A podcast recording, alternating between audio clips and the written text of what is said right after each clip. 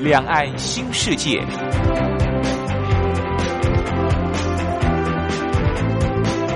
这是一个让您打开视野、胸怀两岸、放眼全球的云端世界。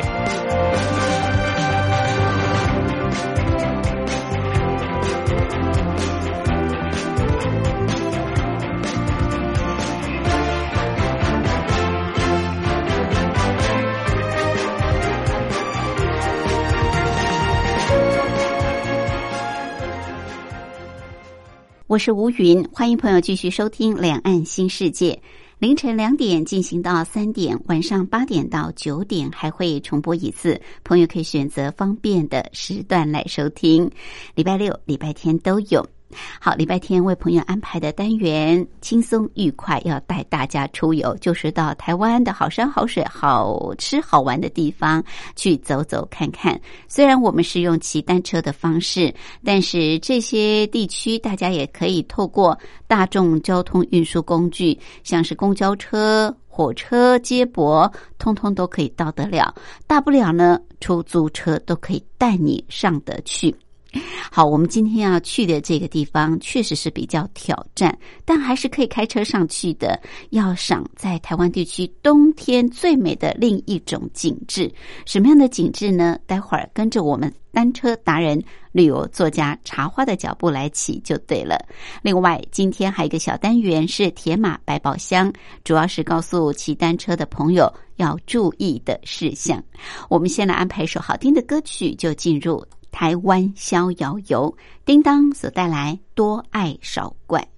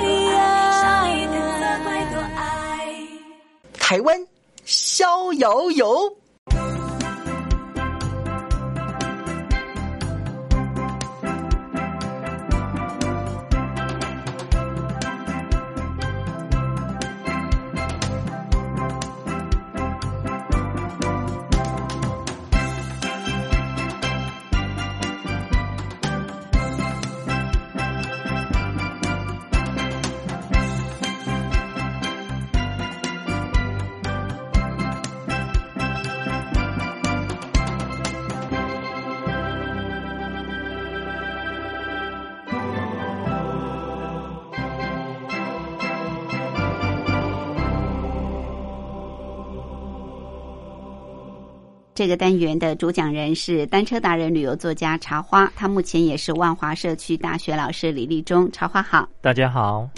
好，我们秋天的时候是赏栾花啊，栾树开花，栾花接近深秋的时候，其实栾花已经转为咖啡色系了啊。呃，但是深秋到初冬。到冬天的时候，我们要来赏的很特别的一个景观的，就是芒花。对，有一个重头戏就是赏芒花。赏芒花，赏芒花一定要上山，对不对？在平地就看不到了，因为芒花通常是在山上啊。那栾树、栾花现在已经成为台湾的路树，所以你在平地都可以赏到很漂亮、很壮观的这个栾花。好，那我们今天呢，开始就要来赏芒花。今天的这条路线就不像上一次这么的轻松游了，是不是？嗯，对，挑战级的路线。挑战在台湾赏芒花，主要在哪些地方啊？嗯，其实新北算是一个大本营。新北啊，嗯，那我们今天要去的这个地方，其实它算是。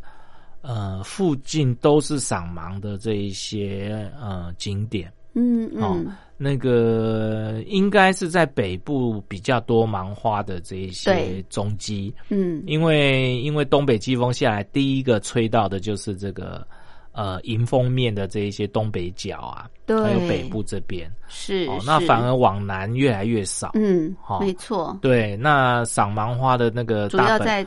重点地区其实都在新北跟这个台北市的山头上。山头上，所以我们经常会看到白茫茫的哦，尤其像这个很多人去阳明山嘛，阳明山你也可以看到芒花。对，阳明山就是有一些呃。登山践行的这些步道都可以看得到，就可以看到芒花。像呃阳明山很有名的这个擎天岗，对擎天岗上面，就可以看到那个鱼路古道啊，这些地方都有很多芒花的踪迹。是是是，好，所以主要还是在大台北地区。对，不过在这个芒花在芒花开之前，会先开一种很像芒花的花。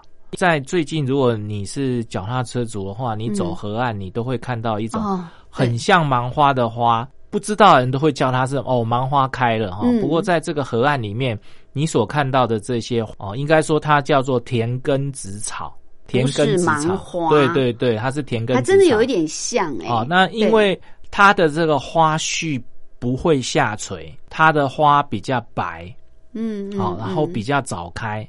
嗯。哦，那这个叫田根子草。哦，而且它大部分都是长在这个河道里面，水旁边，对水边或者是呃河道中间那些滩地上面哦，对，就会有很多这个花比较白的那一种，那种叫田根子草哦，田根子草，对，所以我们常会把它误以为是芒花，芒花，可芒花的花其实它的花序是会飘的，对对，然后它有点下垂。对对，有点像像棉花一样。对对对对对。嗯，那田根子草像比较没有那么的，呃，轻飘飘的棉絮那种感觉。对，它比较它的那个那中间那只花絮比较硬一点。嗯，哦，就所以挺的比较高。哦，那叫田耕子草。对，好，大家都比较会误以为它是芒花，其实芒花通常都是在山上。山上，山上。对。好，那我们今天要去的这条路线。这个很挑战，哎，对，以单车族来讲，这个新北有两条，这个呃赏盲的这个路线哈，第一条就是这个五分山，五分山，五分山气象雷达站哈，哦那一也很那高个那一条路线哈。嗯，那另外一个就是这个我们今天要骑的叫不厌亭，哦，那那更是不容易，很多人挑战失败。其实两边是差不多啦，都它的海拔高度是差不多，嗯嗯然后坡度也差不多啦。对，嗯是好。既然要赏芒嘛，因为它都在山上，所以绝对是挑战级的。所以我们今天一定要骑呃公路车，呃，或或者是这个登山登山车。那也没有办法用 U bike，绝对没办法。嗯，好，那我们主要是要去不厌亭，今，天。不厌亭。OK，、那从哪里出？哎，不厌亭在哪里呀、呃，它在这个呃，应该算是瑞芳瑞芳跟双溪的交接处。哦嗯，OK，、嗯好，瑞芳要骑呃坐火车喽。呃，如果是骑脚踏车，它有两个骑法，一个是从瑞芳上，嗯，哦，那另外一边就是从这个双溪上来。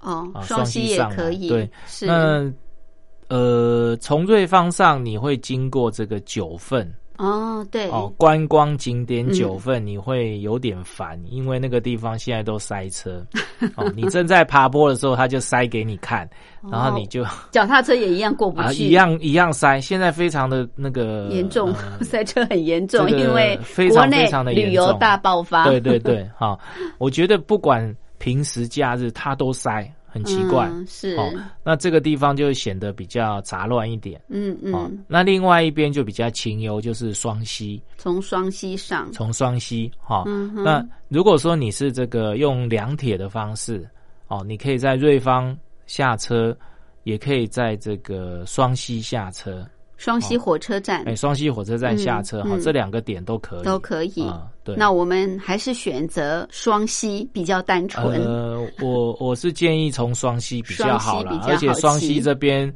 呃，你上来的时候会骑得比较舒服一点，哦，比较不会有那些人车的干扰。嗯嗯哦嗯，车子很少。嗯那你从九份那边上来就很多人车啊，挡来挡去的，骑得比较不舒服。是那因为还有游览车，哦，那游览车在你后面。给给你的压力，你就会觉得更大。呃很对，就会觉得比较不好骑这样。嗯，好，这个九份本来就是一个观光景嗯点、最热门的对，所以呃，我们就尽量避免啊车潮比较多的地方，我们就选择搭火车来到双溪，然后从双溪出发。对，好，从双溪火车站出来，那嗯怎么骑呢？呃，除了这两种这个搭火车的方法，还有别的一种方法就是直接从台北骑到双溪这样子。哇，那嗯多远呐、呃，骑到双溪大概是五十公里。五十公里，对我们就要先骑几个小时了耶。哎，你从这个呃木栅、深坑、石碇，然后 平溪，好，然后再经过平双隧道，然后到这个双溪，好，然后到双溪补给好以后，再上不厌亭这样子。哇，那如果我们从台北出发，嗯我们就要多提早更早了，是不是？因为光从台北到双溪要经过嗯，新同、平溪、十分，对对这是太辛苦了。那这个因为还是要端看个人的体力啦。对，好，那如果说你的脚力好的话，你可以尝试看看，就是从台台北北直接骑到双溪，再从双溪上去。OK，好，那如果说你要节省一点时间，你就呃只骑这个呃不厌亭山路这一段的话，你就坐到双溪，嗯哦，从双溪上去这样子。嗯嗯，呃，看你自己想要的这个旅行方式或你的脚力，你可以用不同的规划的方式，好，好来这个骑这个不厌亭。OK，嗯那我们如果从大台北地区出发，那要就是往双溪这个地方来骑，对不对？好，这中间到底有多大的挑战呢？我们待会儿呢也请超华带大家先骑骑看，休息过后再回来。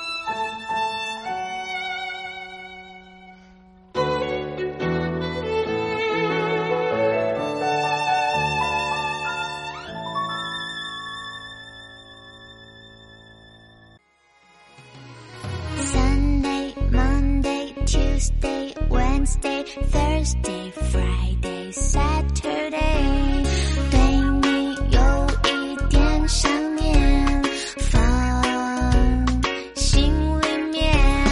Sunday, Monday, Tuesday。听众朋友，你们好，我是雨恒。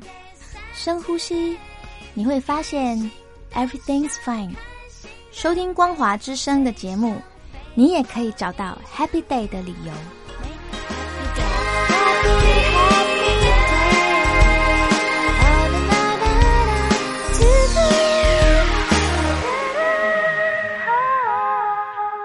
这个单元的主讲人是单车达人、旅游作家茶花，他目前也是万华社区大学老师李立忠。好，从现在开始，我们要去赏芒花。这是深秋到冬天，呃，台湾算是感觉很萧瑟，但是也很美的一个景致。芒花通常都是在山上啊，所以基本上要去赏芒花都是要比较挑战的路线。那我们今天要去的是呃不厌亭这个地方。其实过去呃茶花也曾经跟我们介绍过不厌亭，但是每个季节去都有不同的这种景观。好，那茶花建议就是说一定要带。公路车啊，要骑公路车或者是登山车，你可以从台北直接骑到双溪，也可以坐火车坐到双溪，然后再开始今天的路线。那如果从台北哪一条路比较好骑啊？呃，从台北其实我们都是沿着这个自行车道，然后到景美溪自行车道。嗯，哦，那景美溪自行车道的底端就是这个呃木栅动物园。哦，木栅动物园、那我们再从木栅动物园接到深坑，嗯，啊、然后再到石碇，石碇，啊、那从石碇这边接入接一零六公路，啊、哇，接一零六公路就可以到这个呃平溪啊、十分啊这边，哦、嗯。那真的你如果说只骑不厌停的话，就只是一个单纯的大概十一公里而已，哦、哦，到山上，嗯哼，好、那你如果说你是呃把它当旅行来看的话，我嗯。倒觉得从台北骑过去是一个嗯不错的选择。嗯哼好，是，那你沿着一零六走，其实一零六公路其实就蛮漂亮的啦。哦，那你一路可以骑到先到第一个呃老街，就是金铜老街，金铜，还有这个金铜火车站。嗯，嗯，哦，嗯。这边它以前的矿业啊，还有这些呃采煤的设施啊嗯，好、还有老街里面的一些美食啊，我们可以在这边稍作停留，然后做补给。在这边先做补给，对在这边可以吃完早餐，哎，可以，早点出发的话是。，好，嗯好，那我们这个金铜过了以后，其实呃，金铜跟平溪之间有一条呃路哈、它还蛮不错，它是沿着铁铁路走。嗯嗯，哦，所以就可以不要走外面的一零六公路哈，哦，然后你就沿着这条呃路走，就会到平溪。平那你可以其实你天灯的平息嘛，，对你如果运气好的话，是其实可以看到这个小那个就是平溪线火车，嗯，嗯。你可以跟它并行骑车哦哦那种感觉，跟它比一下呃对，不错哈。然后一路就会到平溪，平西又有老街，啊对不对？平溪又有平溪老平溪老街街更有名了，对，平西老街哦。嗯那平西老街那边，呃，你也可以去平西火车站哦，嗯嗯，上嗯面就是拍拍照啊，然后看看以前这个古老的这种呃矿业的这一些设施。嗯。好，那在平西火车站的下面这边有一个这个火车过铁桥的这个这个风景哦，还火不错。车过铁桥，对，就是他要进从这个金铜过来的时候，他要进皮溪在之前会有一座铁桥。哦，那这一座铁桥刚好跨越这个呃，其实那边是基隆河上游啦。嗯嗯哦，然后就跨越溪溪水，然后你会站在比较低的地方，站在一座桥上看那一座这个铁桥上面火车划过这个老街的景象，嗯，哦，会有一个这种景点哈、哎不错。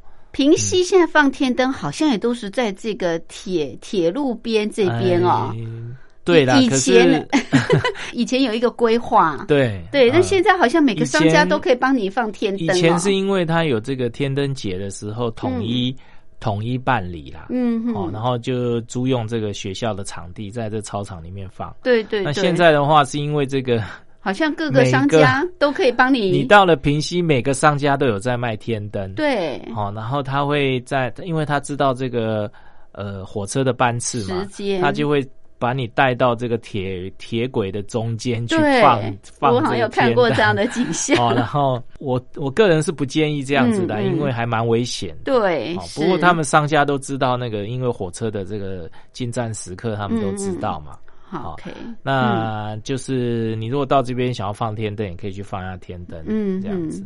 以前是有规定的时间，那现在几乎就是你随时去，随时都可以嗯它变成一种常态性的这一种旅旅游的活动了。对对，啊变成是这样子好，嗯所以到平溪逛逛老街，对不对？看看追追火车。嗯，好，那平溪之后就是到十，继续往前骑，一样都是骑一零六公路吗？啊，对，其实我自己哈，嗯我自己骑的时候，我是边就是这样边骑边玩，边骑边玩。我到了双溪，刚好是吃午餐的时候五。十公里吃午餐就到啦，到对啊，我刚好到双溪，刚好是吃午餐。那你速度也很快耶。因为双这个一零六公路，说真的哈，对对于呃，如果说你平常是真的有在骑车，它并不是什么陡坡嗯，哦，那它就是呃，算算是呃比较不陡的这一种山区道路嗯啊，你就其实你如果认真骑，你会觉得很累。那你边骑边玩，边骑边玩，其实你就不觉得累。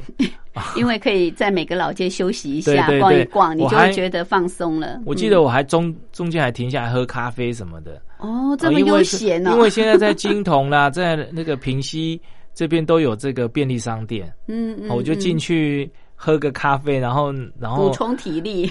买个面包补充体力这样子，然后很悠闲的这样子喝喝咖啡，然后继续往往下一站走这样子，嗯，其实。不会觉得累啦，你就边走边玩哦，边边走边休息，然后到了这个十分嗯，哦，刚好分中午。十分这边再过那个平双隧道下去以后，就会到双溪双溪，就刚好是吃午饭的午饭的时时候，对，双溪这里比较大啊。哎，双溪它算是一个比较大的聚落。嗯嗯嗯。哦，那到这边刚好你可以这个吃午餐。哦哦，然后把肚子填饱，热量补补足以后，嗯，好，然后你要接受挑水也战水也要带好，然后就可以从这个双溪骑到这个不厌亭。所以双溪这个地方，我们就要做好所有的补给，对不对？对对，好，嗯。那其实也不远了，大概差不多十公里左右，十十十一公里左右去十公里，回来也要十公里啊，呃，就是从双溪到不厌亭那个高点，嗯，大概就是十公里左右。可。是它是爬坡耶，哎，它是爬坡，对，哈，所以不容易，对，所以要做好补给，嗯。嗯，好，那我们就是从双溪要开始这十公里的挑战了啊！我们休息过后，再请茶花带我们骑，应该如何来接受这个挑战，但是又可以赏到最美丽的芒花景点。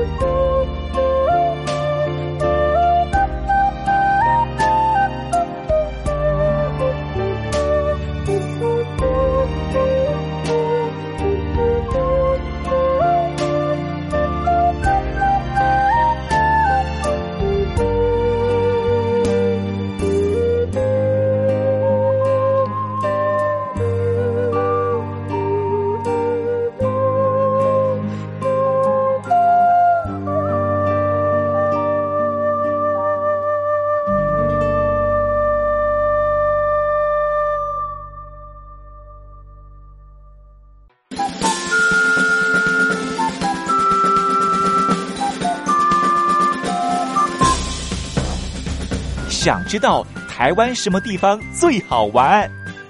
想知道台湾什么美食最好吃？想知道两岸发生了什么大事吗？您想要的，我们都有。收听光华之声，丰富您的人生。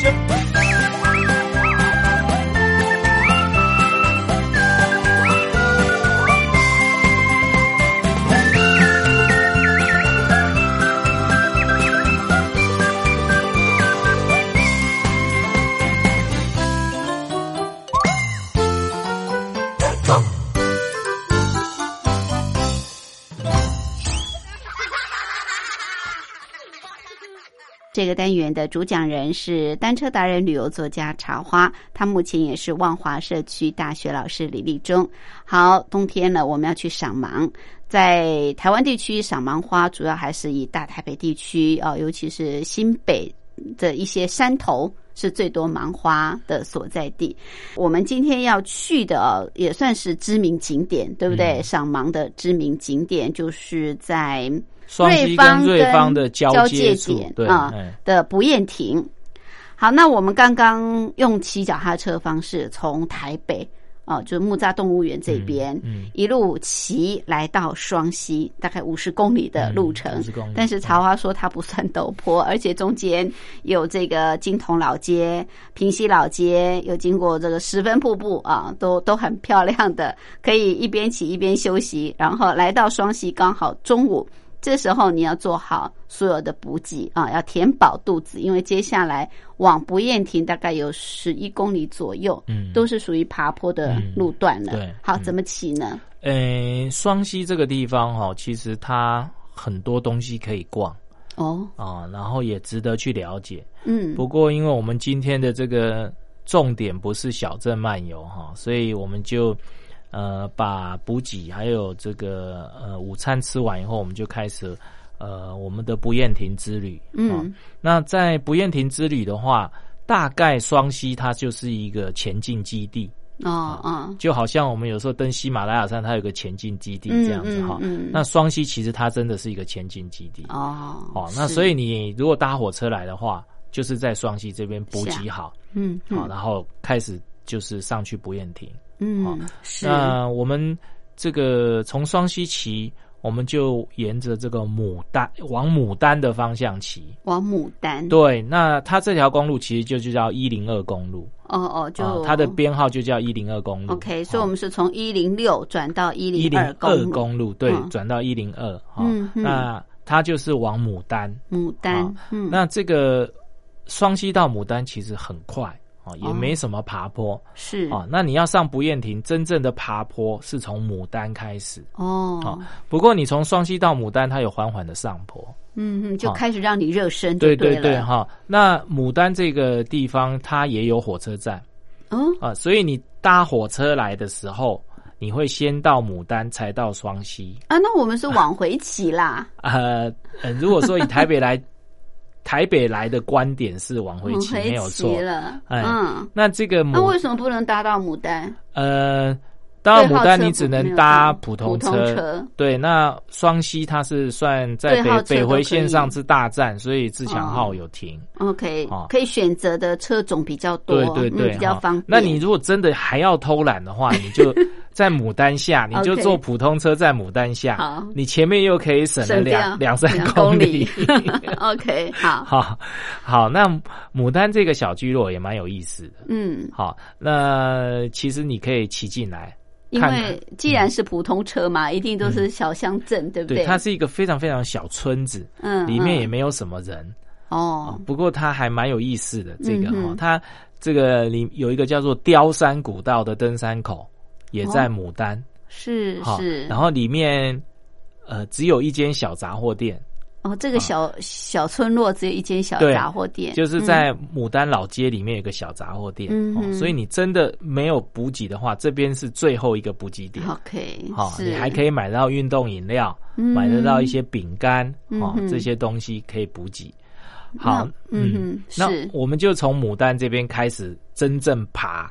就是从牡丹这边开始坡就开始变陡了。哦子，OK，是好，所以是牡丹火就是一样，就是一直沿着一零二公啊，对，沿着一零二公路骑哈、嗯。嗯然后这一条路没有什么车，好、然后你往上骑，你会发现这个沿路的风景非常的漂亮哈、你会呃发现你是在山谷里面绕。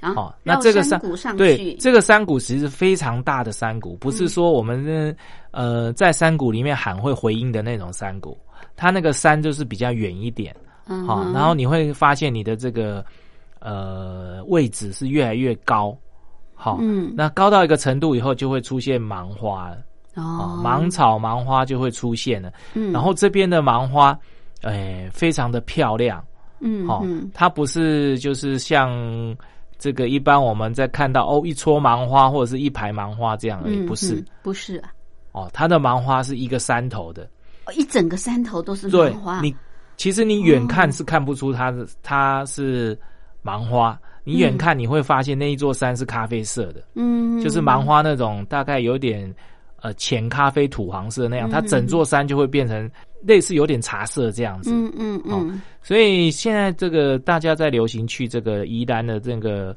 抹茶抹茶山嘛，山对。对不对？对，它就类似是那样哦，它的是那个呃芒花山哦，嗯。就是整个就是整个全部呃芒花披覆整个山头。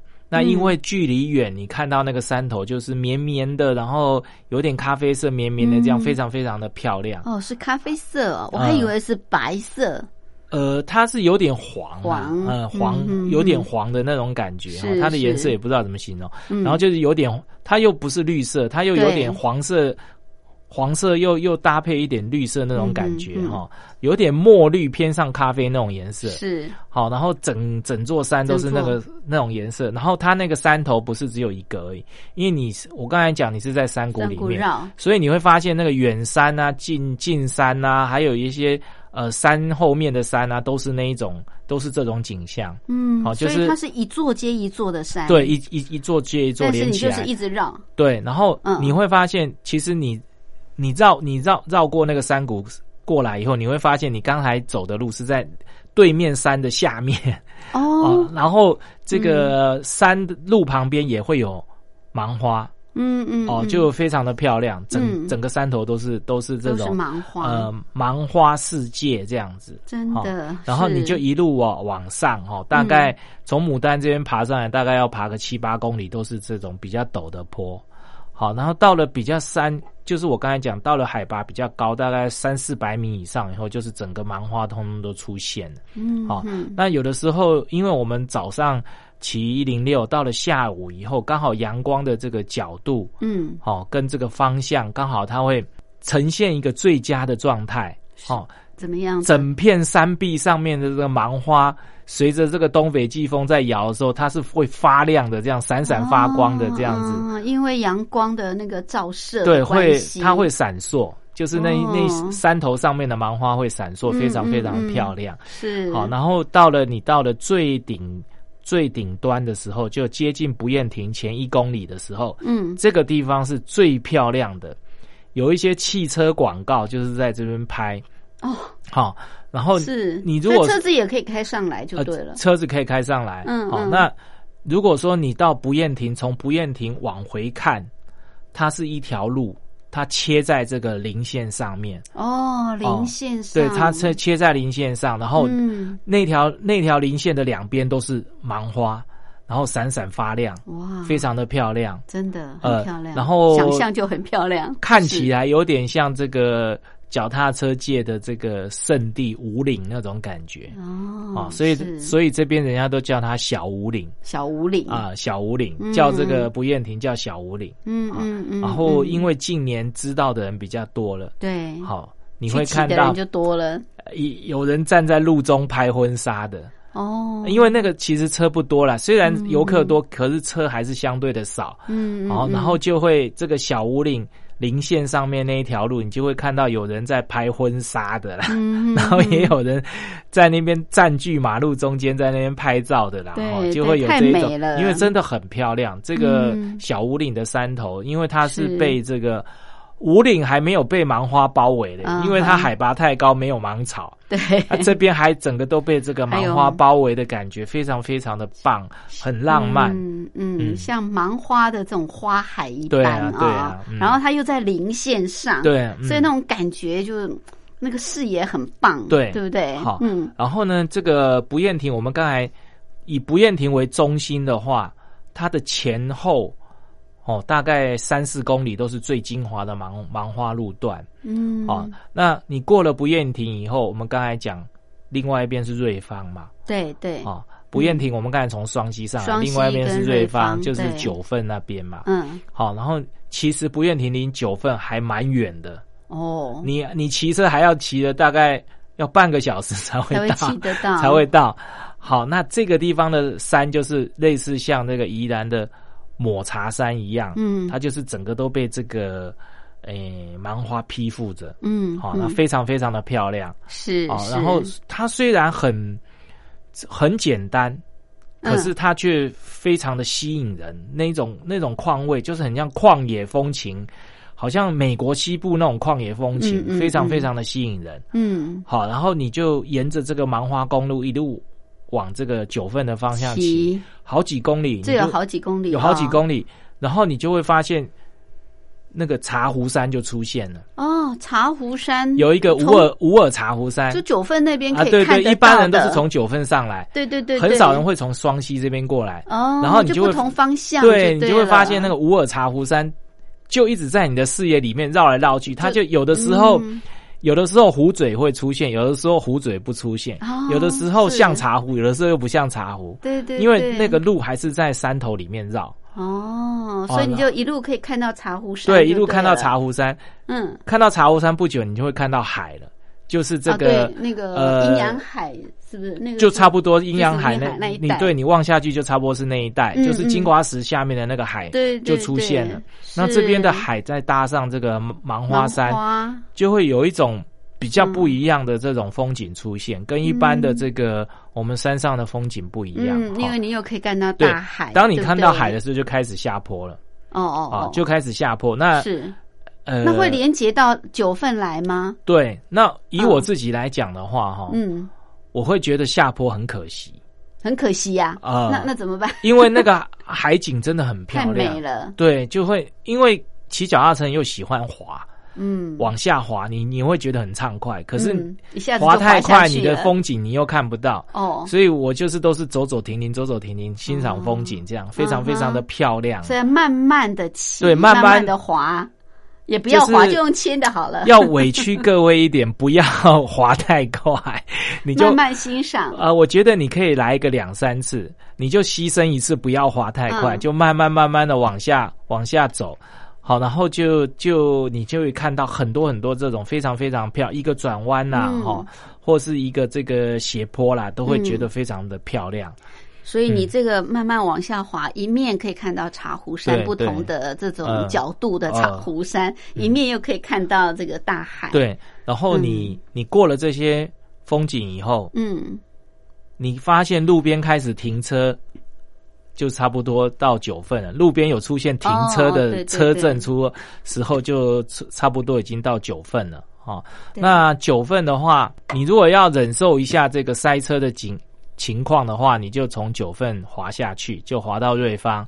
好，你如果不想忍受这个九份的这个塞车情况的话，嗯你就从金瓜石这边呃滑下去哈。嗯那金瓜石这边滑下去，其实也有很多景点，比如说那个黄金瀑布啦，哦，黄金瀑布，对，好、黄金瀑布它就是因为矿水的关系，是不是？呃，对，所以它沿其实它上面是一个炼铜厂啊、哦，其实那个炼铜厂它现在叫做十三层遗址。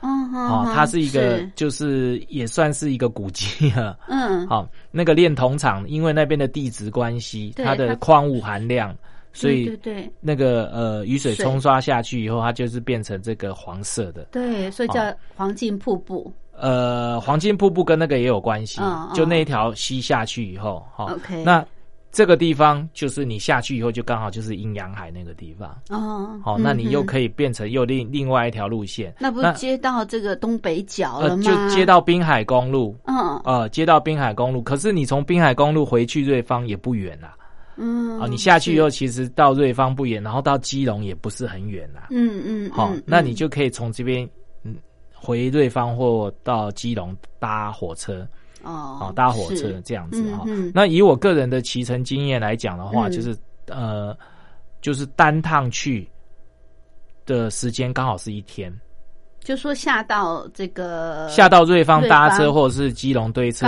搭车刚好是一天。哦。那如果说你还要再骑回来的话，就可能还要花些时间。你是说再、啊再从瑞芳再骑回双溪呀、呃再再，骑如果说你是原路回的话，就等于你从不厌亭嗯嗯嗯，不要走瑞芳，在还是原路从双溪回台北这样哦，就是往回走就对，了。不过这个真的就要有一点体力，就回去不是如果说如果说你是从台北到双溪，再到不厌亭，再到瑞芳，这样大概是七十几公里。嗯哼。好，所以呢，你如果说你从台北到双溪到不厌亭，然后原路回台北，大概要一百二十公里左右。哦更远呐、啊，，对，是一百二十公里。可是你因为你到瑞芳你是搭车了，你没有再骑了。嗯，哦，嗯所以嗯就会比较近一点，然后你可以比较节省一点时间，嗯欣赏风景，体验这个、呃，就是骑脚踏车的过程。而且到瑞芳还可以逛逛瑞芳镇，对不对？呃瑞芳也很有故事嘛。瑞芳那个小镇也不错，它有一对个老逢甲老街也不错。逢甲，对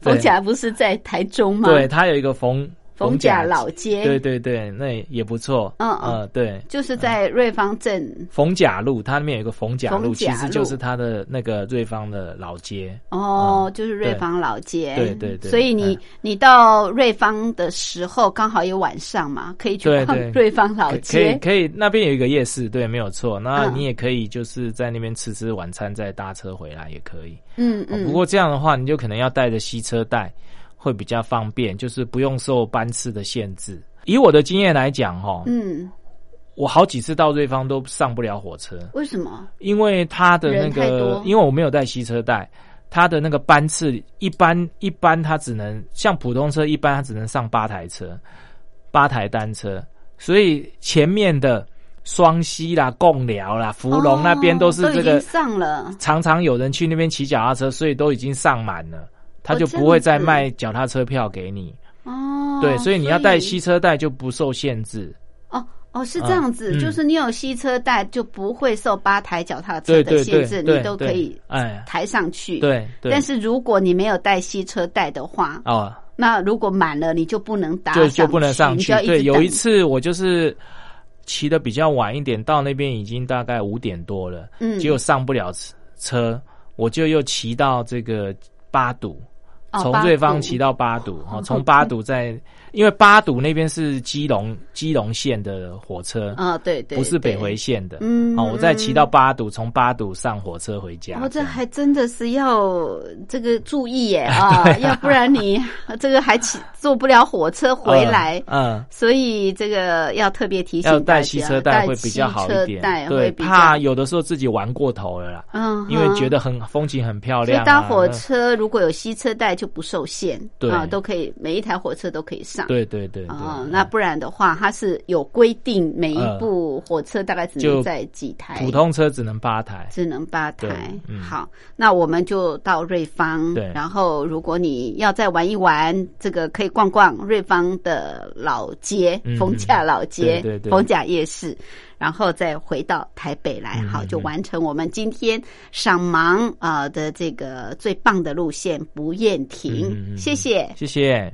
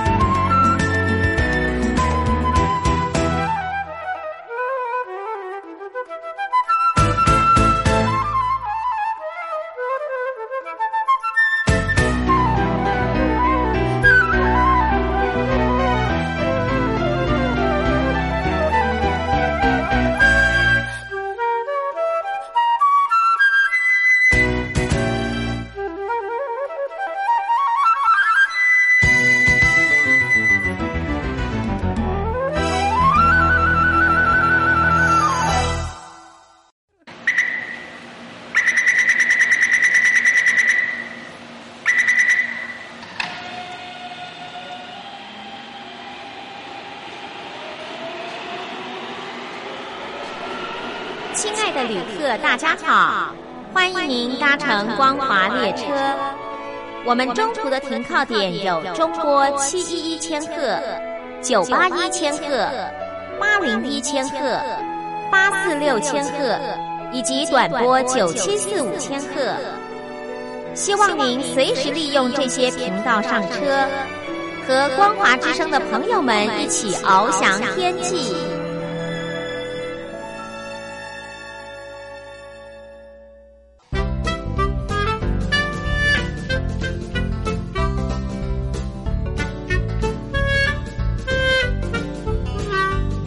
铁马百宝箱。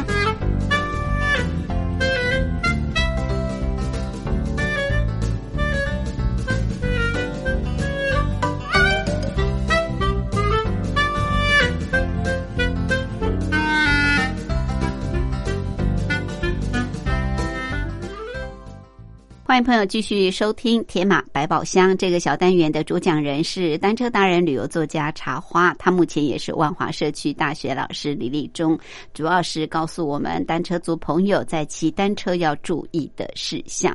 我们今天是挑战级的路线、啊，到这个双溪跟瑞芳的交界处的不厌亭。去赏冬天最棒的芒花，但是这条路线爬坡，对不对？嗯你说在这个山谷里面 绕啊绕啊嗯绕的啊，而且有差不多将近十公里的爬坡。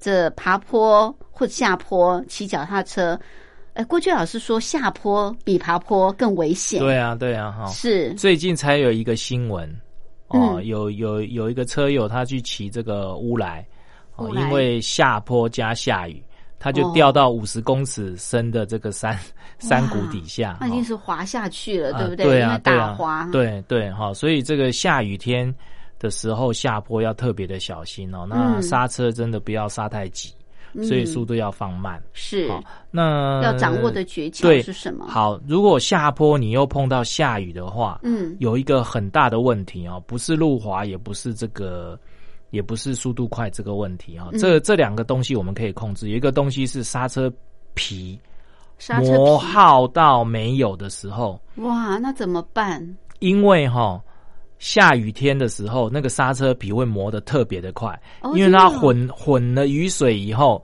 那个质地会变，所以会磨得特别快。这样子哦，对。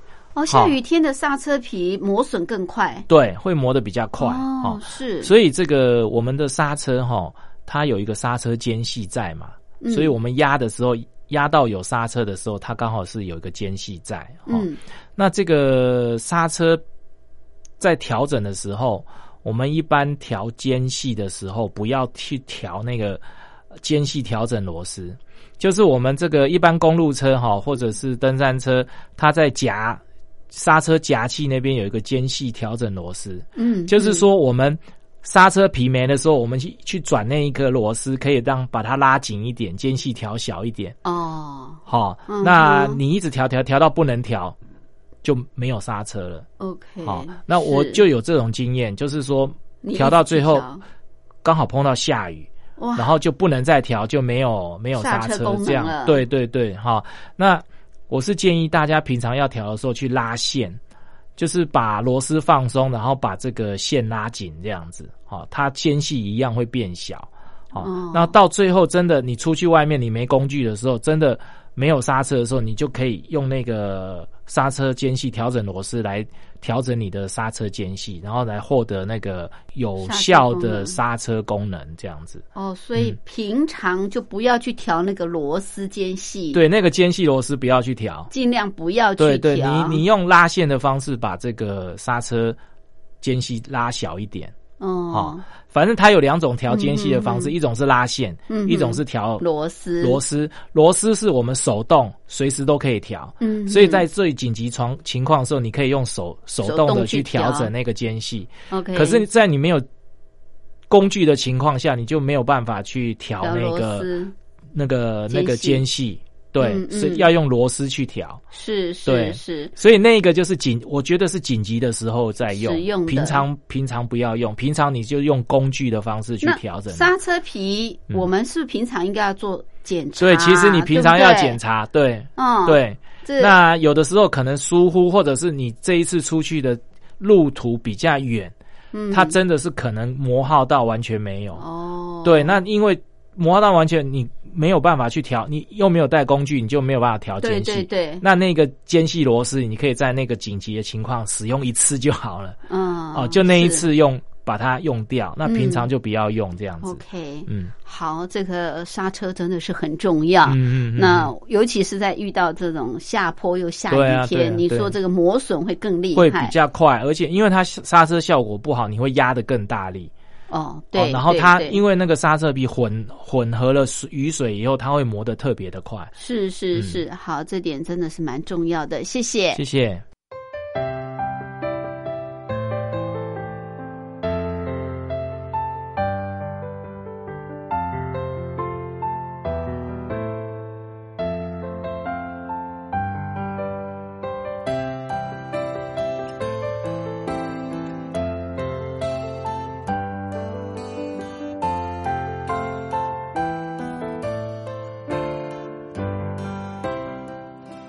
这里是光华之声，我是吴云。朋友现在收听的节目是《两岸新世界》，这个节目在凌晨两点进行到三点，晚上八点到九点还会重播一次。朋友可以选择方便的时段来收听，礼拜六、礼拜天都有。很快的节目进行到这儿，也接近尾声，非常感谢您的相伴，祝福收音机旁的朋友平安、喜悦、健康。我们下次空中再会，拜拜。